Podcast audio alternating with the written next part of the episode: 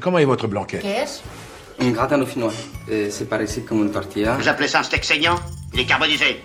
Je la digère pas, moi, la béchamel, ça, ça me fait... Bonjour à tous, bienvenue dans Mes Encore, le podcast qui va alimenter vos conversations à table et donner à vos plats une toute autre saveur.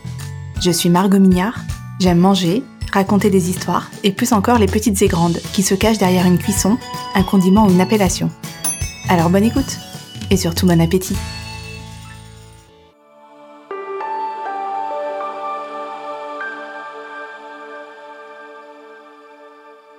Le dimanche a toujours été fait de rituels dans nos sociétés à tradition chrétienne. Se lever aux aurores, mettre ses plus beaux habits, filer tout droit à la messe, en ressortir allégé de quelques péchés, mais alourdi d'une faim de loup, qui sera assouvi d'un fameux poulet rôti. Si certaines de ces traditions ont pris du plomb dans l'aile, il en est une qui fait encore largement recette. Que l'on partage son déjeuner dominical avec sa famille ou belle famille, le poulet rôti est généralement de toutes les tables. Accompagné de pommes de terre, frites, rissolées ou en purée, ou d'haricots verts, pour se donner bonne conscience, son service est sanctifié, et les morceaux répartis entre les apôtres de l'aile, les disciples de la cuisse, et les adeptes du blanc. Généreux, il fait souvent l'objet d'un second service le soir, après avoir été partagé et parqué dans des récipients en verre.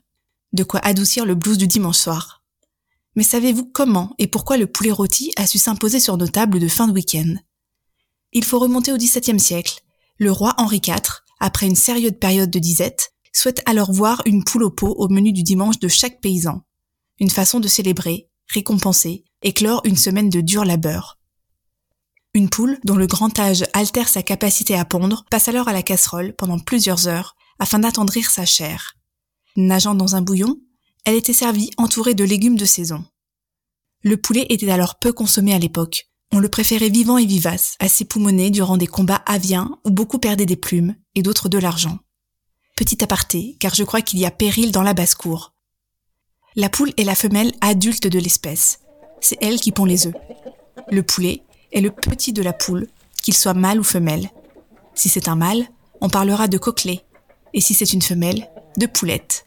Poulette et coquelet deviennent adultes lors de la maturité sexuelle entre 5 et 9 mois après leur naissance. Le coq, quant à lui, est le mâle adulte de l'espèce, reconnaissable évidemment à son plumage et à sa crête. Il faut attendre le début du XXe siècle et la production industrielle des années 20 et 50 pour que le poulet s'impose à nos tables. Aujourd'hui, le poulet est une des viandes les plus consommées en France. 28 kilos par an et par Gaulois, faisant de nous les plus gros consommateurs de poulet d'Europe, si bien qu'aujourd'hui, près de la moitié du poulet que nous consommons est importé. Plat familial par excellence, le poulet rôti a plus d'un tour dans son aile et a su s'imposer sur les tables multi-étoilées. Thierry Marx, Paul Bocuse ou encore Anne-Sophie Pic en ont fait un plat d'exception. Des plats dominicaux qui n'ont pas fini de nous donner la chair de poulet.